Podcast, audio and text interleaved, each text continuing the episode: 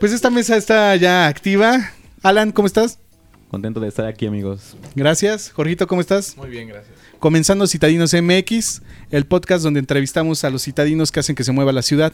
Esta tarde, noche, día, a la hora que nos vean y nos escuchen, eh, estamos transmitiendo desde Iztapalapa para el mundo, ¿verdad? Oh, yeah. O sea, hay que recordarlo porque no lo habíamos dicho desde hace mucho tiempo. Lo y pues ahora sí, tenemos un citadino que nos va a jalar las orejas y nos va a dar un madrazo por burros. por burros. Eh, Si nos va a desmentir si aún sigue pegándole a los niños o no. Exacto. Yo creo que ya no. Pero damos cámaras y micrófonos a nuestro citadino maestro el día de hoy. ¿Qué tal? ¿Cómo estás? Hola, ¿qué tal chicos? Bien, muchas gracias por, por la invitación. También nada más a decir que yo también soy de Iztapalapa. ¡Ah! Cabe recalcar, ¿no? Sí, tiene un, un rato que no vivo por acá, pero Ah. siente. Pero es de sangre. Es de sangre de Iztapalapa. sus raíces, ¿no? Sus orígenes, No, la neta. no. Maestro, cool. su nombre. Eh, yo me llamo Marco Iván Rodríguez Nieto. Mucho Mucho gusto. Usted es maestro de. Yo doy la clase de Historia de México, Historia Universal y Geografía de México y del Mundo a nivel secundaria. Órale. El- yo creo que el nivel más difícil para ser maestro. ¿Qué opinas de eso? Pues la verdad um, he tenido la oportunidad de dar a nivel preparatoria, eh, casi universitario, y creo que sí, los muchachos de secundaria ¿Sí? son, son un tema especial. ¿Por qué? ¿Qué hacen? ¿Es cuando está la hormona como loco? Mira como este muchacho. Que te ahí. Los chavos. todavía en la secundaria. X somos chavos.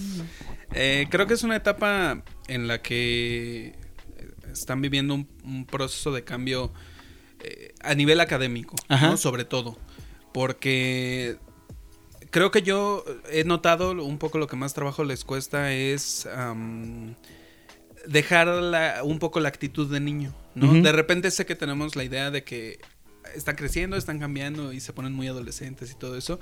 Pero en realidad yo, yo he notado, he percibido que sucede en tercero y más o menos con, con las chicas, ¿no? Como Ajá. tal.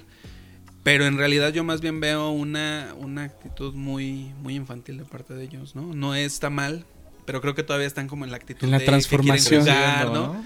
Quieren este eh, divertirse, ¿no? Que las cosas sean así. Y no están muy interesados, y creo que eso también se puede entender hasta cierto punto, por la educación, ¿no? O sea, no están muy interesados en, este, en verdad, eh, Aprender. una materia, este, como verdaderamente enfocados, no. Hay, creo que contadas excepciones, ¿no? Hay niños que sí están muy centrados. Los ñoños, temprana edad. diría, ¿no?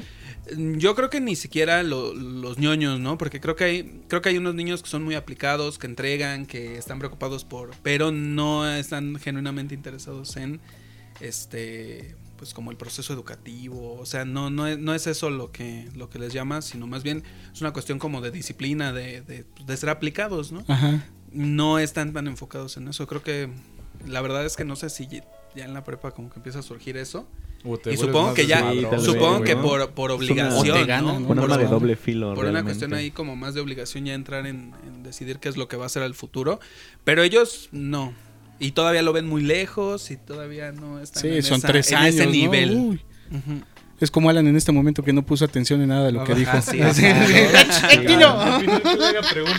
El Sí, profe maestro, ¿eh? dando la clase y todo. Y de aquí con el celular y que te vale madre todo. Sí, sí. No, Cinco no, preguntas mal. al final. ¡Oh! Examen. Eh, atención. Oye, ¿y qué Ok. onda con el regreso? O sea, ¿cómo los ves a los chavos? O sea, ¿regresaron con toda la actitud o es igual? O sea, como se fueron, regresaron. No, yo más bien creo que eh, están en una, pues, muy, mu- como nos sentimos nosotros, creo que se sienten Medio ellos, ¿no? desubicados, ¿no? Están un tanto desubicados en el sentido de que creo que no saben si empezar a comportarse como lo hacían, si estar un poco más tranquilos. Ajá. Los noto un poco fuera de lugar, ¿no? En ese sentido. ¿Pero aplicados o, o siguen? Pues es que ahí más bien fue como un poco la determinación que tomó cada escuela. Aquí, Ajá. este, bueno, vale la pena destacar que eh, cada escuela tiene como su propia, su autonomía, ¿no? Como sobre lo que iba a suceder. Entonces, el cómo acomodaron horarios, la este, cantidad de clases que se dan, cuántos niños se llama, este, todo eso es determinación de la escuela, ¿no? Entonces, en mi caso particular, los niños a los que se, se les pidió asistieran, ¿no? Este, originalmente, además de a los que quisieran ir, se les pidió que asistiera a los niños que este, tenían rezago, problemas de comunicación Ah, a distancia y todo eso. Entonces, justo ahorita, eh, puedo decirte que pues, personalmente creo que les ha beneficiado regresar. Tengo alumnos que no me mandaban nada al classroom, no, no Ajá. tenía así ningún eh, registro de ellos. Les, pre- les, oye, estás ahí. De repente en la clase en línea parece que estamos como en sesión espiritista, ¿no? Este, llamándole a alguien que no Ajá. responde, ¿no? Entonces. Pero es- aparece como conectado. Sí, está ahí conectado y. Así la foto. güey. Pero, Ah, quieto. pero no, este. pre- le preguntas todo, y luego las respuestas también quedan a la hora de, de, Ponga nervioso a Alan. diga, Alan, ¿estás ahí? de responder. No- responde. Es, es problemático, ¿no? Aquí estoy. Porque, eh, no sé, estamos leyendo algo en, un libro, ¿no? Y, y luego ya cuando por fin logran contestar, este... No, profe, este, ¿en qué página estamos? Este, no, o sea, en realidad te das cuenta de que no es, no estaban ahí, ¿no? Estaba haciendo otra cosa, ¿no? Entonces creo que eh, fue una buena decisión de parte de- del colegio llamar a los niños como con cierto rezago, ¿no? Con ciertos problemas a eh, acudir a las clases. Sí es bueno tenerlos ahí, verlos está- qué andan haciendo, ¿no? Usaste la tecnología entonces a tu favor, como Mm. por ejemplo la geografía. ¿Tú los ubicabas con Google Maps o qué, o qué onda? O sea, porque antes nosotros yo me acuerdo que íbamos a la secundaria y llevabas un atlas como de metro y medio y decías, no mames, pareces ¿no? pípila, güey, con el... Sí. Y esa madre no entraba en, el- en la mochila. ¿Cómo ubicas a un chavillo eh, esa clase de geografía? Pues verás, geografía a, a distancia sí fue súper útil. Creo que tuve un... Bueno, en realidad creo que todas las materias que doy sí hubo un cierto... eh, el usar el medio, de, el medio digital fue muy útil. De hecho, yo ya tendía a usarlo, ¿no? Este, constantemente pedía el cañón ¿no? ahí en la escuela para Ajá. justamente proyectar los mapas, proyectar planos. Este, en historia a mí lo que me, me ha costado un poco de trabajo es que yo estoy como muy ubicado, ¿no? Este, siglo XVI, XVIII, este, el siglo XX y creo que sé de qué personaje estoy hablando, como que los puedo Sí, ubicar, imaginar, ajá. ubicar. Claro. Y, y de repente justo cuando uno es este ingenuo, pues como que piensas que todos podrían tener esa, esa misma línea, ¿no? De, ubicación en espacio temporal. Y no es cierto, ¿no? Y mucho menos los muchachos en, en esa edad, ¿no? Entonces, este, también la tecnología me fue muy útil para, estoy hablando de Napoleón, lo proyecto en pantalla, ¿no? Sí, para que los ubiques, ¿no? Este, la batalla de Waterloo ya está en pantalla, ¿no? Y entonces les puedo explicar este, cosas como que Barcelona es un puerto, ¿no? Que la Ciudad de. México era un lago.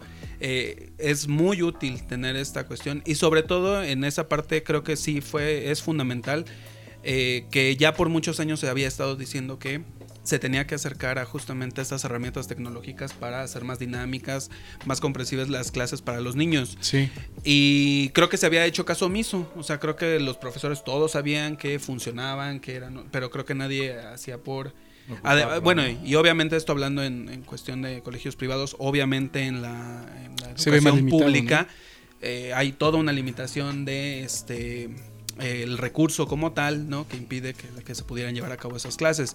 Incluso ahora que estuvo a distancia, ¿no? El sistema público, sí hay muchas escuelas donde, pues, por un largo periodo los niños no han podido asistir a clases porque no tienen el recurso tecnológico en casa, eh, no podían contactarse con los profesores. O sea, sí, en parte también hay, hay en ese sentido, un, digamos que un lado muy, muy bueno, creo yo, para los muchachos en, en la cuestión eh, de clases eh, públicas, sobre todo, que, que puedan ya asistir a clases. Oye, ¿y sí les pegó así cañón lo de a los chavos que regresaron a clases? ¿Sí perdieron un año? ¿Tú lo ves así o...?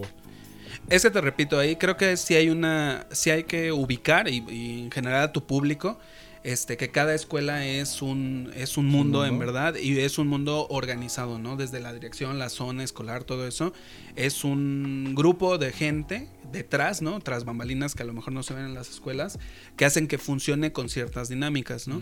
Entonces, eh, seguramente, y no tengo la menor duda de que hay alumnos Que seguramente pasó, perdieron ¿no? más de un año, ¿no? O sea que fue marzo de eh, Sí, marzo de 2020 y no volvieron a tener clases hasta apenas, ¿no? Oiga, profe, pero, perdón, ¿qué pasaba con esos alumnos precisamente que pues tiene que pasar o, o qué onda, no? Los que sí están tomando clases pero no están haciendo ni sus actividades ni nada de eso. ¿Qué, qué onda con ellos? ¿Los reprueba? Ah, bueno. ¿Por qué preguntas eso? Quiero saber, ¿Por qué ¿no? se siente presionado por las tareas? no? Ahí hay todo, ahí hay todo un tema, ¿no? Ok, ok. Este se ha criticado mucho y creo que es una crítica que yo también comparto. esta idea de em, aprobar a los niños, ¿no? Ah, sí, que todos deben de pasar, ¿no? Sí, el, el motivo, el motivo, sobre todo en educación básica, que es justamente primaria y secundaria, es que em, en, en- como en el papel, ¿no? Se plantea la idea de que son niños que aún no son responsables de sí mismos. ¿no? Entonces, como que si no van, si no hacen la tarea, si tienen como este, este estos problemas rúbricos, ¿no? Entonces los papás tienen parte de la responsabilidad y no puedes reprobar a un niño por culpa de sus papás, ¿no? Aunque sepas. Aunque, ajá. Entonces, en cierta, y, dicho así, parece lo parece algo justo, ¿no? Y real, porque en parte sí, sus papás tienen mucha responsabilidad en lo que hacen, pero eh, también es real y un problema que al menos yo encuentro en el nivel en el que estoy, es que el ir aprobando a un niño que tiene deficiencias en lectura, en matemáticas, en demás, eh, a la larga, pues no sé, cuando llegan conmigo a, a primero de secundaria, vienen de una primaria en donde los ponen aprobando, aprobando, aprobando, sin, sin eh, saber, sin ¿no? saber ciertas cosas. Y cuando llegan conmigo tienen problemas con leer, no saben escribir y entonces eh, atrasan en buena medida pues el- lo que demás. tengo que enseñar yo Y este a los compañeros que no tienen esos problemas pero también ahí pues hemos aprendido a lidiar un poco con eso no o sea la, la verdad para mí hoy ya o sea es como la gente que se queja todo el tiempo lo- pero no haces nada para resolver. O sea en realidad creo que eso ya es un, una cosa que es muy complicado cambiarla porque también el- es eh, poner las cosas en blanco y negro y tampoco funcionan así. Eh, nos están mandando los niños en ese en eso y lo que hemos al menos este de mi parte realizado es una adecuación curricular. Entonces yo en esa adecuación en función de lo que sabe y cómo llega el niño lo que espero es que mejore no entonces si no aprende lo que sus demás compañeros en el mismo periodo de tiempo no importa en su evaluación no lo afecta porque yo le he ido ah, ah, enseñando y he ido aprendiendo cosas, eh, es decir, no llega como, no, no digo, ay, no sabe leer, entonces ya no, ya no le voy a enseñar nada, no. Trabajamos en eso y si el niño de aquí a eh, un año lee mucho mejor, escribe mucho mejor, se expresa mejor y tiene esas habilidades, este, pues este, lo evaluamos con eso, ¿no? Entonces tampoco es como que se apruebe a la gente nada, Nada más porque sí, sí, tiene que haber todo un proceso. Yo Sí. pregunto eso precisamente, ¿no? ¿Y qué piensa usted, profe, por ejemplo, de esas personas entonces que pues sí le echan un buen de ganas, ¿no? Y que se empeñan en aprender, eh, contrario del que no. Pues es que creo que. eh, eh, no sé. Es difícil juzgar ese tipo de cosas como desde un ámbito pues como ético, moral, ¿no? Porque como profesor justamente, y bueno, no solo como profesor, creo que hay varios, este, varios oficios, varias, este, eh, pues sí, en lugares en donde como que se le dota a una persona como de un valor moral como para poder determinar ciertas cosas, ¿no? La realidad es que yo creo que no, o sea, no, no estamos No preparados tienes para, para... el don para calificar a sí, alguien. para calificar, al menos en ese, en esa línea, ¿no? Entonces es bien complicado eh, en ese sentido decir este niño se esfuerza, este no, este Pero sí, tiene el este don acá". para decirle pinche burro, ¿no? Aplíquese. No, no es cierto, no, no le va a decir eso. Pero muy por dentro, sí. No, ¿A poco no maestro ha dicho, ay, este güey es bien burro? Bueno, aquí yo, aquí no, no, aquí yo te, palabras. digo, creo que tendría que ser yo un poco Es sincero. un poco distraído. No, creo que tendría que ser yo un poco más eh, sincero. Creo que no me molestan los niños que les cuesta trabajo aprender o que tienen como dificultades con Ajá. aprender. No, como no, me no. molestan, Ajá. como me- sí me molestan, o sea, creo que ahí sí, ah, me, me- sí me puede un poco, me frustra. Sí, los exacto. niños que tienen el, el... El don, pero no lo explotan. No, los niños que tienen la... La mayor torre de tazos. No, no, no.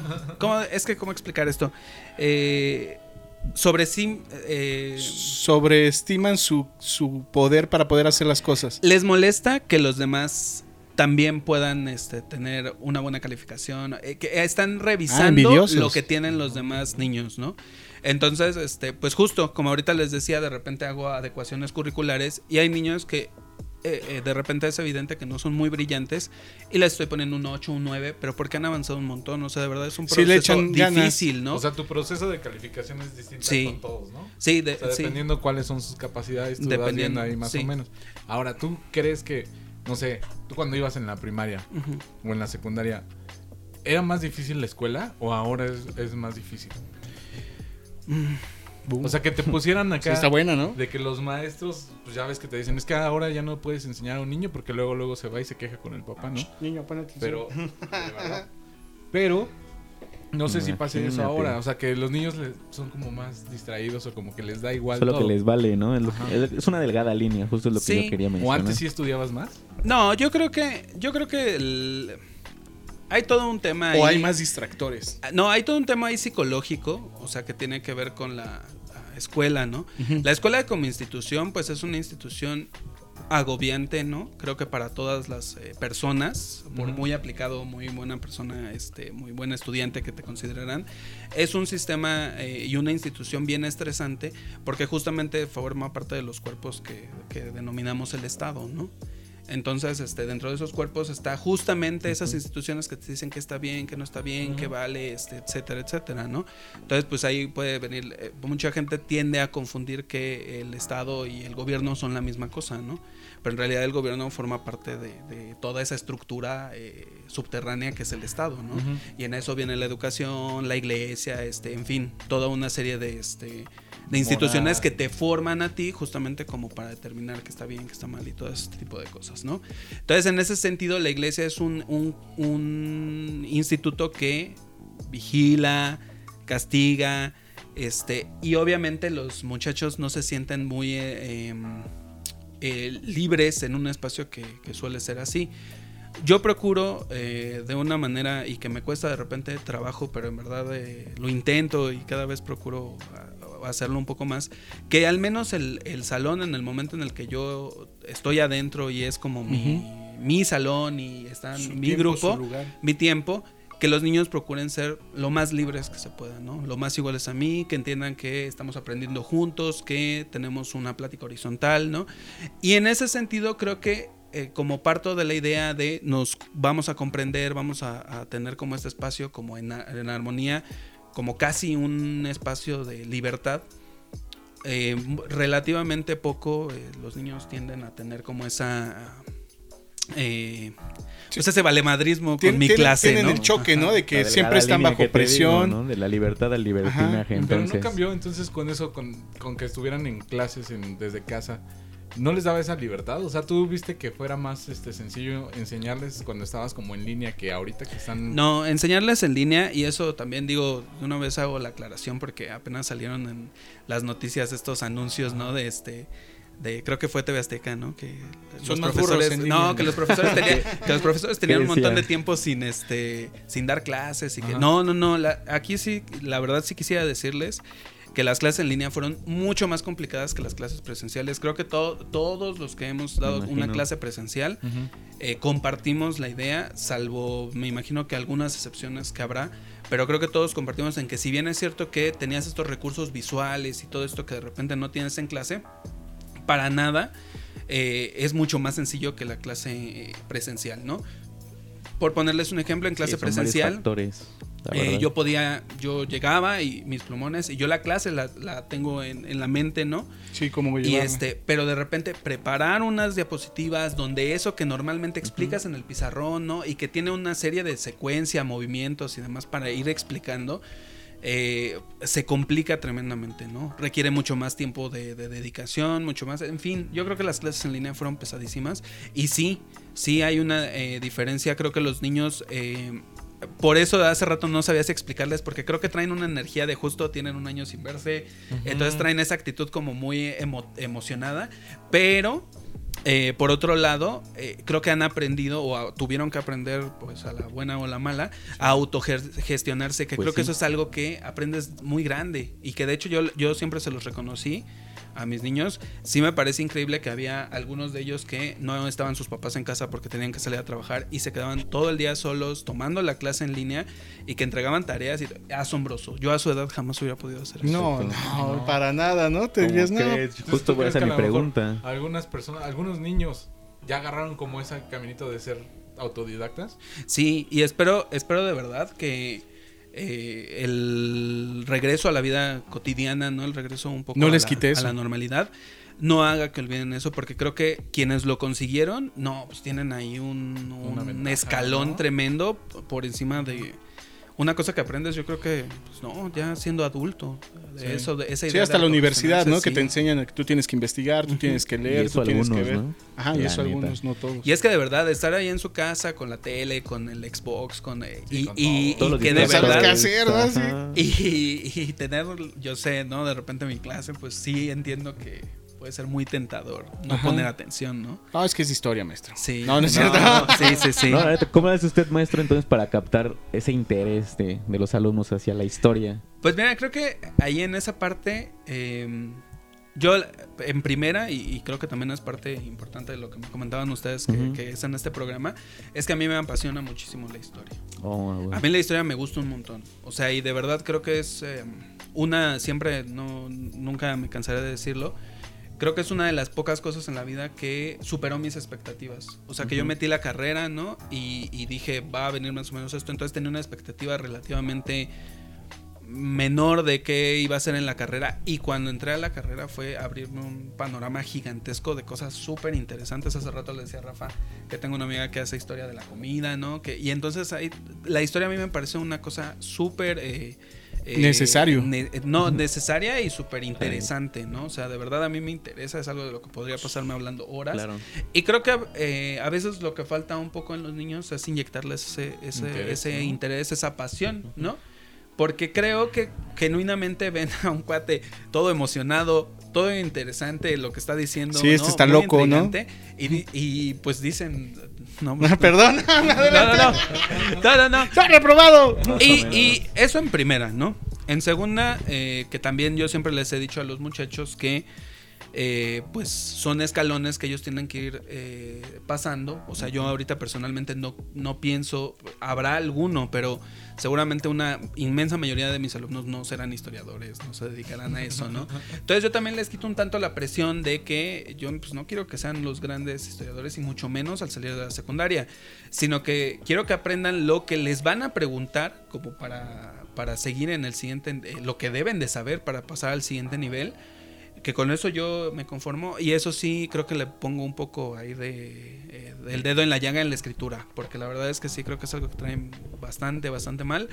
Entonces creo que ahí también me tomo eh, la libertad de, de practicar con ensayos con comentarios con todo esto porque este, una cosa que sí veo en estas generaciones nuevas, sobre retomando un poco la pregunta que me haces hace rato, es que no, de verdad tienen la idea muy, muy cañón de que copiar y pegar algo de internet es entregar una tarea, ¿no?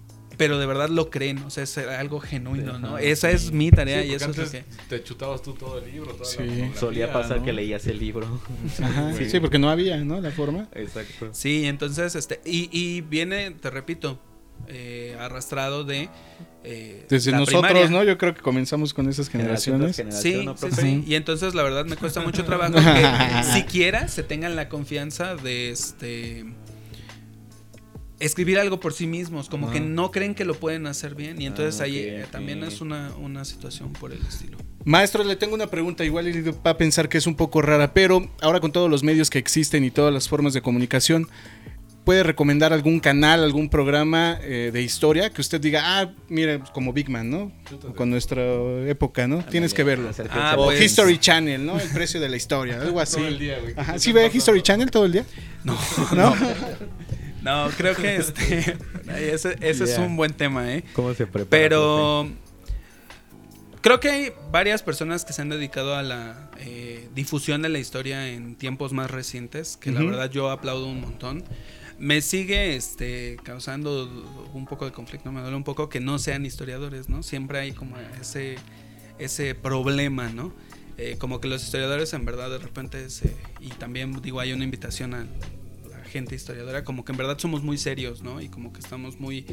eh, Muy clavados como sí, en- entre ustedes Sí. nada más, ¿no? y entonces ahí hay un pues una, una beta que de repente no se ha explorado muy bien, pero eh, pues por ejemplo he visto últimamente los TikToks de historia para tontos, ¿no? Y creo que es buenísimo, buenísimo, Mm. buenísimo, de verdad así, este, en un minuto explica y con un lenguaje súper coloquial eh, un, un problema, un proceso, un este, hecho histórico, ¿no? Entonces creo que él es muy bueno. Me parece que es eh, estudió relaciones internacionales ese muchacho, pero creo que uno de sus papás es antropólogo, historiador, una cosa así. Pero ahí tiene ya un esposo, ¿no? Qué cool, Eh, Me gusta un montón Academia Play en su sección de historia, ¿no? Que ellos son hacen videos de YouTube con dibujos. También me parece que son resúmenes de 15, 20, hasta de 10 minutos tienen sobre una temática histórica, la- el descubrimiento de América, la independencia de México, la independencia de América. O sea, en general tienen temas como muy concretos y creo que si estás ahí como en, en el apuro quieres saber, Algo. este, está buenísimo para el dato, ¿no? Ah, ok. Y- pero sí me gustaría mucho más que este sí o sea sí sí en verdad me fascinaría que hubiera como una eh, mayor eh, surgimiento de, de medios que difundan la historia porque hay temas que a lo mejor nos de repente caemos en la idea de que la historia es eso el hecho histórico la fecha el dato y pues no sé, que hubi- hubiera mucho más información sobre historia de la comida, historia de las mentalidades, historia del pensamiento, historia de intelectual. Este, ya de- en un plano de difundirlo con las demás personas sería genial, ¿no? Y en ese sentido, eh, tengo una amiga que hace un podcast, ¿no? Que se llama Rerum Gestarum y creo que ella eh, intenta hacer eso. Y sí, sí le sale, la verdad. Creo que es un, un buen intento de ello. No Este, como el de ustedes, que no, más- no, no, hablando de historia, ¿no? No, es que además. Ah, no Hablando solo- de historia específicamente. Sí, no solo se trata realmente de la información. Yo creo que también es hacer llegar, cómo haces llegar realmente la información a las personas para que puedan comprenderla. Es que aparte, por, por ejemplo, sobre eso, eh, el medio de difusión eh, clásica mexicana de historia fue Clio, ¿no? Que es Sí. este editorial de Enrique Krause. Y justamente había un Clio TV. Y entonces creo que la gente cree que difundir la historia de Es verdad así de eso, aburrida. ¿no? Ajá, y es- son programas bien pesados. Ajá. Y que aparte, si no estás, este... que los pasaban a la medianoche. Lo- así, que, como para arrullar, ¿No? ¿no? No Sí, sí, ver. sí. Y este y sobre temáticas, la verdad, eh, de había unas muy muy normales, ¿no? De Independencia de México. Pero luego había unos este, programas que yo sí decía, es que esto, es que no, esto ¿de está muy... no, no? este, eh, Fray Bartolomé de las Casas en dos horas y media, ¿no? Y de repente dices, Oye, pues no. a mí me interesa. A usted pero- le interesa, pero, a dudo, uno no. pero Pensaba no, ver a las sí. chichonas de Laura Pico o algo así, ¿no? Pero Sí. no. no, no, no. A ver, maestros, le tengo dos preguntas. La primera es, eh, ¿qué opina de toda esta onda del gobierno que está actualmente, que quiere borrar esa parte de la, de la conquista mexicana y quitar a, a Colón de, de la glorieta y A todo eso? Cortés, A borrarlo. Cortés, borrarlo. ¿Qué opina de toda esa situación? Bueno, creo que eh, actualmente se está viviendo un proceso de, de, de cambio, por así decirlo. No en el aspecto de la cuarta transformación o algo así, sino que en verdad a nivel eh, intelectual creo que se ha venido eh, visitando ya por varias décadas estos revisionismos, ¿no? Que es revisar lo que normalmente nos habían dicho sobre un tema, checarlo, contrastarlo y dar otro punto de vista sobre ciertas cosas. Más ¿no? actual, ¿no? Sí. Entonces, este, pues más, más que más actual, como eh, dándole otro enfoque, ¿no? Con otra, este, otra visión, otro, otro panorama, ¿no? Que no se había visto, o que se había menospreciado, o este demás, ¿no? Entonces, yo creo que sí hay varias cosas que se tienen que eh, revisitar, ¿no? Que incluso por muchos años los historiadores han buscado que se este se cambie como la percepción que tenemos sobre ciertos hechos históricos. Eh, se me viene a la mente Edmundo Gorman, ¿no? Y, y la famosa Invención de América, que ya tiene como 60 años el libro. Y este, y él propone que dejáramos de decir que América se había descubierto, ¿no? Y que América más bien había sido inventada, ¿no? Por los europeos que habían Ujú. llegado y todo esto en sus textos. Entonces es bien interesante eso, pero por ejemplo es algo que no ha tenido cabida. ¿Qué es lo que me parece a mí eh, eh, bien problemático, ¿no? Como en este, en este asunto. Que de repente sí me, me parece que estamos viendo como una pelea entre las dos historias de bronce, como se le llama, ¿no? Dos historias de bronce de la historia de México, ¿no? Que son justamente la que nos enseñan, ¿no? En, en la escuela. Y entonces está confrontándose la eh, historia que enseñaba la CEP así en el libro de texto comúnmente, versus la historia que nos decía el otro profe que también decía que Porfirio no era tan malo, que Maximiliano era muy bueno, ¿no? Ajá. Y entonces ambas historias parten de un, de un punto que yo procuro decirle a mis niños siempre que de ahí vean, ahí se puede ver cuando algo está bien o algo está mal, justamente cuando en, en las narrativas históricas dicen, esta persona es buena, esta es mala, esto está bien, esto está mal, cuando se ponen desde, eso, desde esos parámetros la lectura de una narración histórica, pues ya empezamos mal, ¿no? Entonces, este, yo creo que es, en efecto sí se tiene que eh, reestudiar la conquista de la conquista de México, ¿no? La caída de México Tenochtitlán que sí eh, es bien importante, por ejemplo, no sé, lo que iban a hacer de eh, colocar una escultura, ¿no? De una mujer indígena en lugar de la de Colón, está chido, pero sí estaría más chido que tomaran en cuenta a las mujeres indígenas, ¿no? Y cuál es su percepción de ellas mismas, ¿no? De qué manera les gustaría ser representadas y todo esto, porque entonces caemos en un, en una, eh, más bien una idea política, ¿no? Utilizar la historia como en una forma política y este, pues sin ningún interés de fondo, ¿no? O sea, no te interesan entonces las mujeres indígenas, más bien quieres utilizar el discurso de este, las mujeres indígenas como, en tu favor, ¿no? Pero si no les preguntas, entonces no te interesa mucho su opinión, ¿no?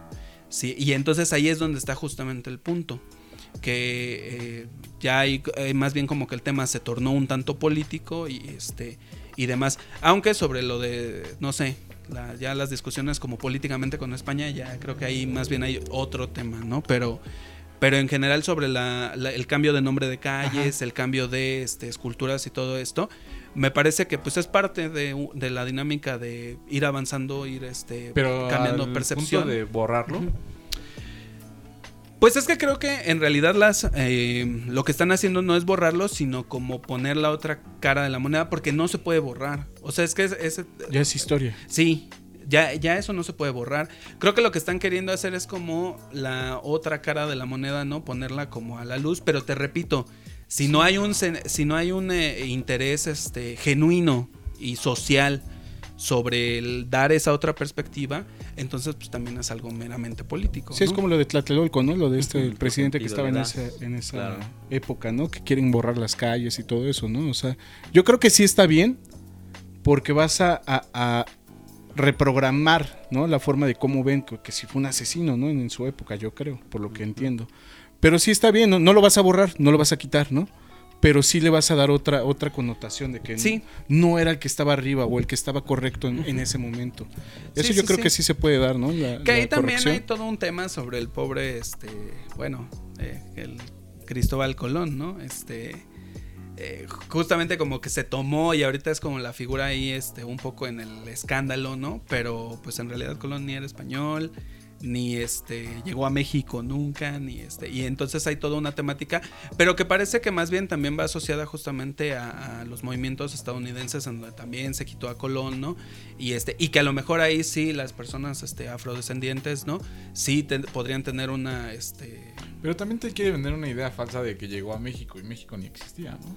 No, hay todo, todo un... Reprobado por burro, dígale, maestro. No, no, no. es, todo un, tema. Te repito, por ejemplo, ahorita las, este, las misivas tanto de, España, ¿no? Lo que han dicho en España y, lo que se habla en México sobre la eh, famosa carta que envió eh, ah, Andrés Manuel, ¿no? Este, para que se disculpara el gobierno de España, ¿no? hay toda una problemática ahí porque eh, si bien es cierto que no sé este el gobierno de España actual no era el gobierno que conquistó este América y todo eso. En realidad la corona como tal sí sigue existiendo. sí, no y sigue siendo la misma base este monárquica de aquel momento y como institución la corona pues bien podría haber dicho sabes qué pues sí sí estuvo eso mal. Creo que es una oportunidad que eh, Canadá en su momento se disculpó no eh, también con las comunidades indígenas este como gobierno. También por ejemplo Australia se disculpó con las comunidades indígenas como gobierno. Este creo que ahí España pierde la oportunidad de este de poder versar sobre distintos sobre ellos en esta temática. Como inclusión. Pero, pero siguen eh, como defendiendo la idea de que trajeron la cultura, de que por eso hablamos español, de que por eso nos ah, apellidamos Rodríguez, ¿no? De que y este y que sabemos mentar madres. Y entonces es lo que te digo, sinceramente a mí me parece que de repente caemos en discusiones ay, bien sin sentido, ¿no? O sea, bien, por ambas partes, ¿eh? Por ambas partes que no realmente no llevan a, a una este pues a una discusión como, como sana, ¿no? ¿no? Ni aportan, ni mucho menos, y más bien se empiezan a confrontar ideas eh, muy añejas este, de dos sociedades que, este, que pues ha costado mucho trabajo separarse, en primer lugar, porque obviamente todo el proceso independiente y de la vida del México independiente, muchos, muchos décadas después de, de que se independizó, fue muy complicado. Y después que costó trabajo otra vez hermanarse, ¿no? Entonces, este, Y creo... sigue sin hacerlo, no, ¿no? eh, y no, y con esto pues eh, se, se- Se está separando más, ¿no? sí hay un conflicto ahí. Maestro, le van unas preguntas flash. Vale. Nos tiene que responder lo más pronto posible. A ver, ¿los niños héroes existieron? Sí, Eh, ¿Benito Juárez era chaparro? sí. ¿Era buen presidente Porfirio Díaz? Este.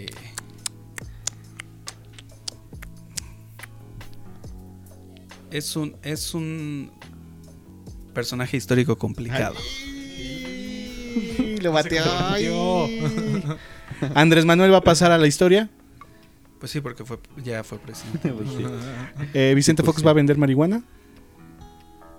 Ay, ¿Eh? creo que sí. Cre- me parece que sí.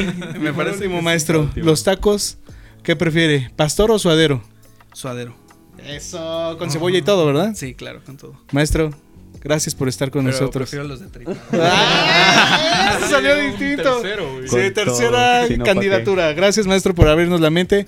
Gracias por explicarnos un poco de esta onda, ¿no? Porque el regreso a las escuelas, pues sí fue muy súbito. No sabíamos qué onda. No es sencillo también. También para nosotros. sí. La neta. Para los maestros también fue, un- fue un- una revolución, ¿no? De, de la escuela.